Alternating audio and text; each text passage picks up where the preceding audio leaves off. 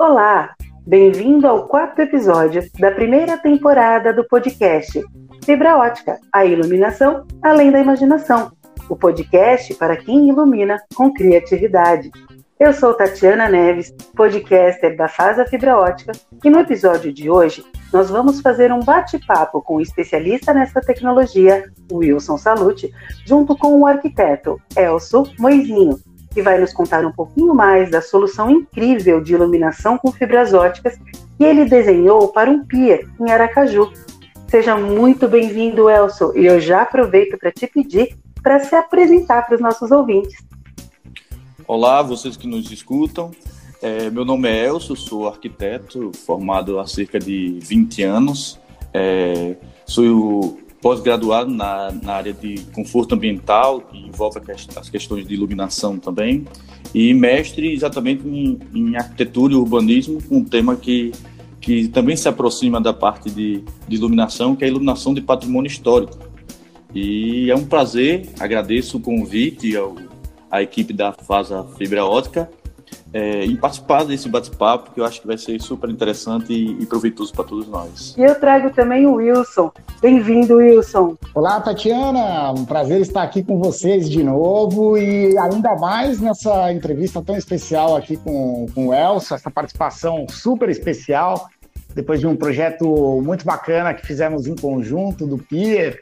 Elson, um prazer estar aqui com você no podcast da FASA, essa nova ferramenta que a gente dispôs aí para o mercado de iluminação.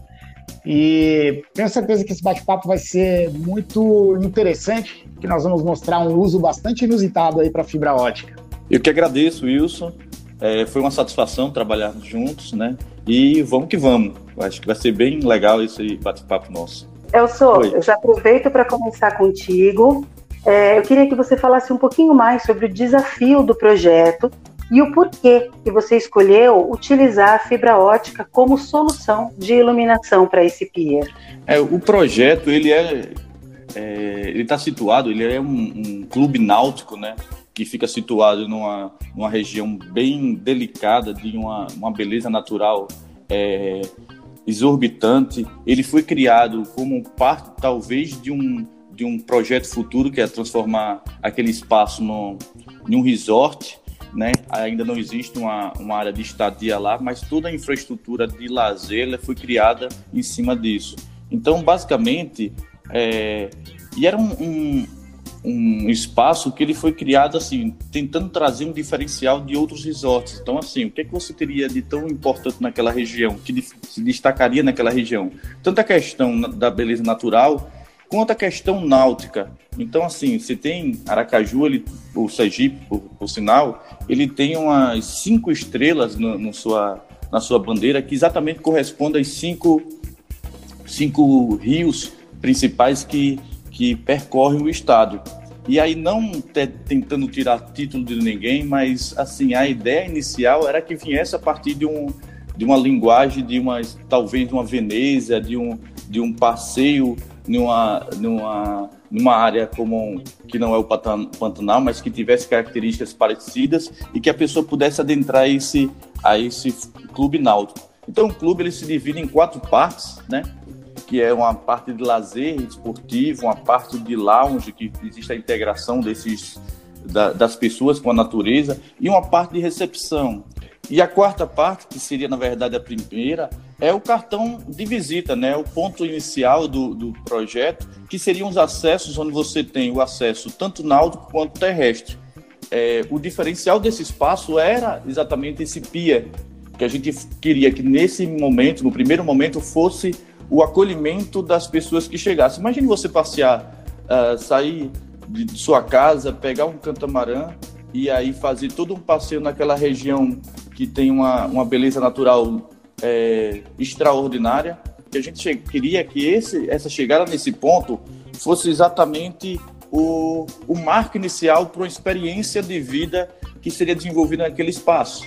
E aí a gente queria um espaço que fosse aconchegante, acolhedor que sinceramente beirasse quase ao sensual e, e para isso a gente desenvolveu uma iluminação bem delicada, uh, fez um, uma, uma ideia de silhueta desse, desse pia que se estende 70 metros para adentro do, do rio e que seria uma espécie de tapete azul durante a chegada ou a saída que, que, que relembraria uma ideia de, de luz da lua refletida no, no chão, sabe? Então, a ideia era que tivesse essa pegada assim meio lúdica como um ponto inicial para o que seria desenvolvido, o que seria vivido dentro desse, desse clube náutico, né? Ok, Elcio, e me fala um pouco mais sobre o porquê da escolha da fibra ótica para atingir é, esse resultado, esse, isso que vocês imaginaram? Bom, Tati, na verdade, para definir o material, o equipamento que seria é, empregado naquele local, a gente fez uma pesquisa aprofundada, né? A gente pensou, por exemplo, inicialmente em, em fita de LED, é, e a fita de LED, na verdade, teria uma quantidade de luz, um fluxo luminoso muito alto, e teria dificuldades, por exemplo, de, de manutenção, uma vez que aquela região tem uma, uma, uma questão de, de intempéries muito forte, né? Chuva, o próprio rio subindo, as maré, a maré subindo e respingue poderia danificar esse material.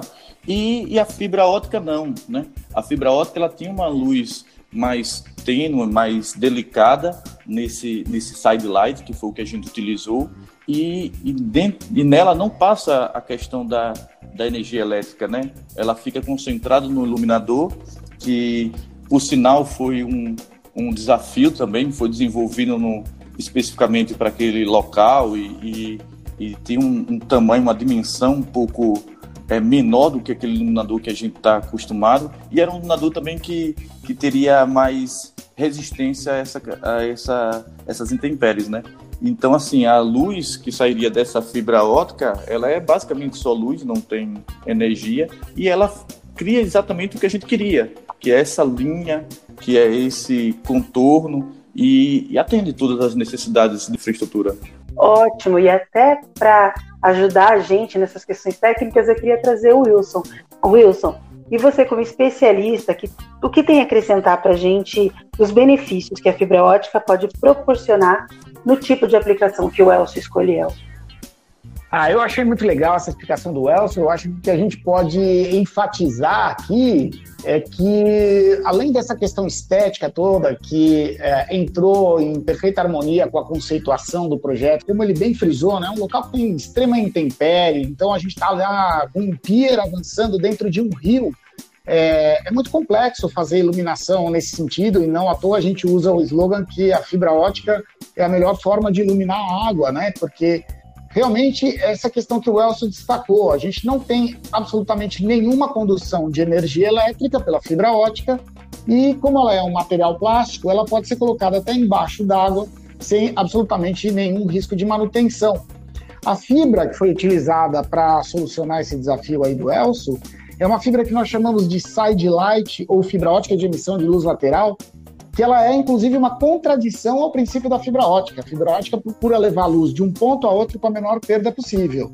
Já nessa técnica do side light, a gente faz com que haja uma perda é, controlada pela lateral da fibra ótica e esse, entre aspas, defeito que a gente queria na fibra é que se transforma no efeito lumínico visível. E para esse tipo de aplicação, onde se deseja uma sutil é, um sutil delineamento do contorno arquitetônico, ela é perfeita. Né? Então é um material plástico que não sofre com essa intempérie toda, é, faz esse delineamento arquitetônico, pode estar até embaixo d'água, nos eventuais respingos, como disse bem o Elcio. E aqui ressalto também a questão das fontes de iluminação, né, que foram desenvolvidas exclusivamente para esse projeto, onde a gente usou as próprias pilares, né, os próprios pilares do, é, do guarda-corpo do pier para criar cavidades e então abrigar as fontes de iluminação protegidas da intempérie, que é o único equipamento então que é, tem aí essa interface com a elétrica, né, com a, a proteção contra as intempéries, né? Então eu acho que a fibra ótica nesse tipo de aplicação caiu como uma luva. E eu quero aproveitar, porque aqui a gente está falando né, de um recurso que mexe muito com a nossa imaginação, com o nosso imaginário, mas eu convido a você que está ouvindo esse podcast para entrar aí no nosso canal do YouTube, que é youtube.com/barra fibra ótica, e assisti ao vídeo em que o Elcio faz um belíssimo depoimento. Aliás, Elcio, você não vai escapar, eu vou te, eu vou te pedir para contar das muriçocas aqui nesse podcast.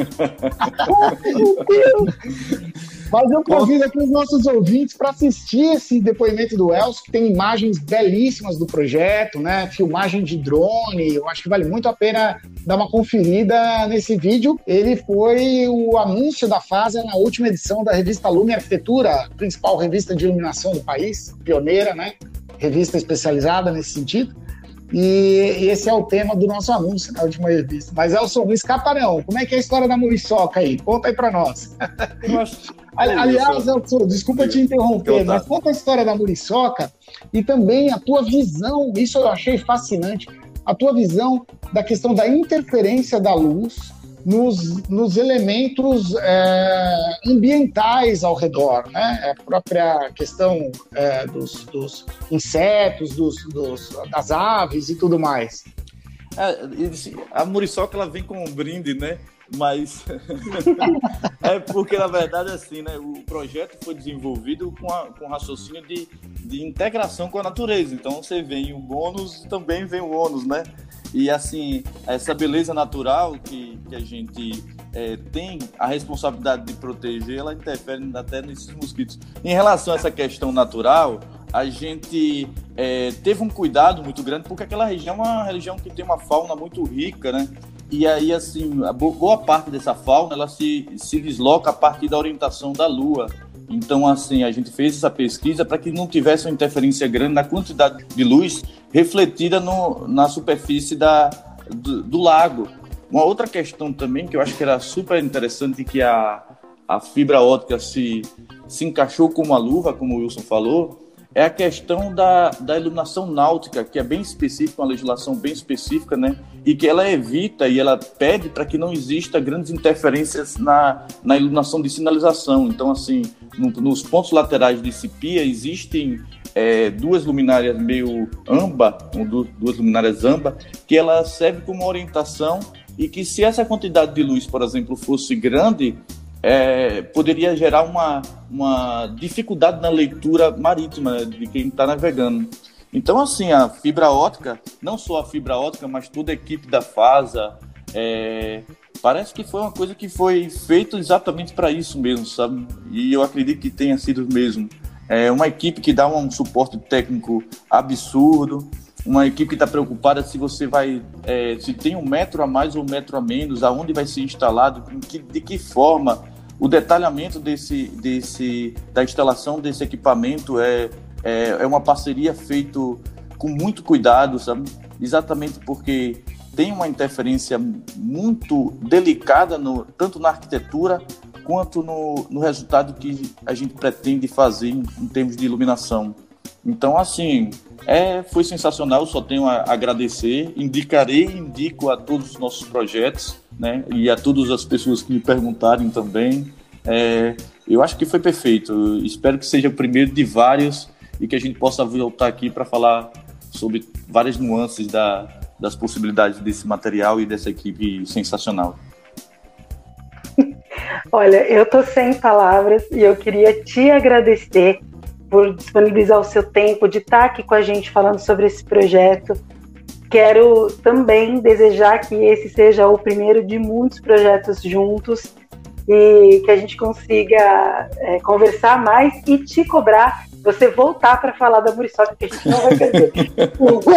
só só para não deixar no vácuo, é. a gente fez uma a filmagem do, do da, da revista, né? E o que aconteceu foi que no meio da revista, da, da, dessa, dessa filmagem, veio uma muriçoca que estava em época de chuva, ele teve que voltar mais de uma vez para fazer essa, essa filmagem, e viu a muriçoca que mordeu na perna na hora que gente estava falando. Aí não teve como, a mordida foi. A picada foi muito forte.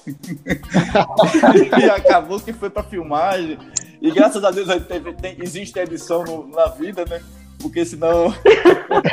porque senão não não ia ficar tão legal quanto ficou, não. Mas foi um momento descontraído, foi legal.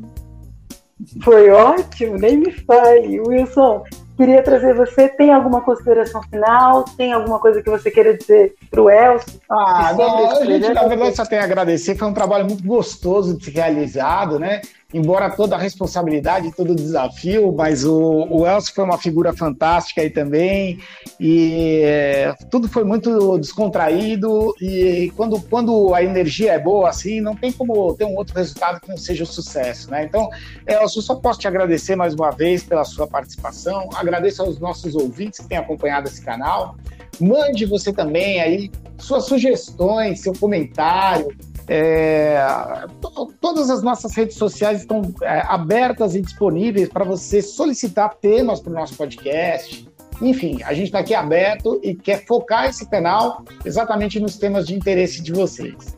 Então eu só posso agradecer ao Elcio, agradecer a você mais uma vez, Tatiana, e a todos os nossos ouvintes aí do podcast. E até a próxima. Um abração da minha parte e saudações iluminadas aí para todos. Elsa?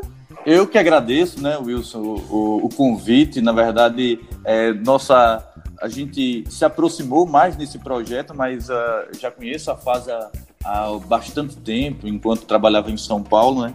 Então, gostaria de agradecer também a, a toda a equipe, né? Que a gente não faz, acaba fazendo um trabalho individual, além do pessoal da, da própria fase, que foi sensacional. A nossa equipe aqui também, que tem essa abordagem de, de arquitetura, esse, essa visão de arquitetura já integrada com iluminação, né? E que tenta um processo de, de pesquisa, de muito esmero, de, de aprofundar tanto nas questões técnicas quanto nas questões é, conceituais do projeto, trazer o melhor resultado trazer a melhor é, resposta para cada situação. A gente, quando foi fazer esse projeto lá na ilha, a gente fez questão de que toda a equipe fosse, visitasse o local, a gente meio que, que demarcou os locais, né? A gente não tinha, por exemplo, um projeto detalhado, no caso, que a gente, basicamente que a gente tinha era uma, uma topografia e uma setorização. E aí, a partir daí, a gente começou a discutir, a levantar questões, a entender como é que aquele, aquele espaço seria observado, tanto de quem está dentro do espaço, como quem está na área externa, chegando, né? E qual era a sensação que a gente queria, qual a experiência que a gente queria que a pessoa tivesse. Então, assim, é, agradecer a toda a equipe que, que permeou esse projeto em si. Sem eles, não, nada aconteceria dessa forma. Né? E eu gostaria de agradecer aos dois por estar aqui comigo nesse podcast, neste episódio, e falar aos nossos ouvintes, reforçar as nossas mídias sociais. Quem quiser saber mais, é, faz arroba fibra ótica ou Instagram, LinkedIn, Pinterest, a gente está é, em alguns canais de mídias sociais, pode procurar a gente por lá. E um abraço valeu. a todos e até a próxima. Valeu, eu sou. Valeu, Wilson. Valeu, valeu, valeu tchau, tchau, pessoal.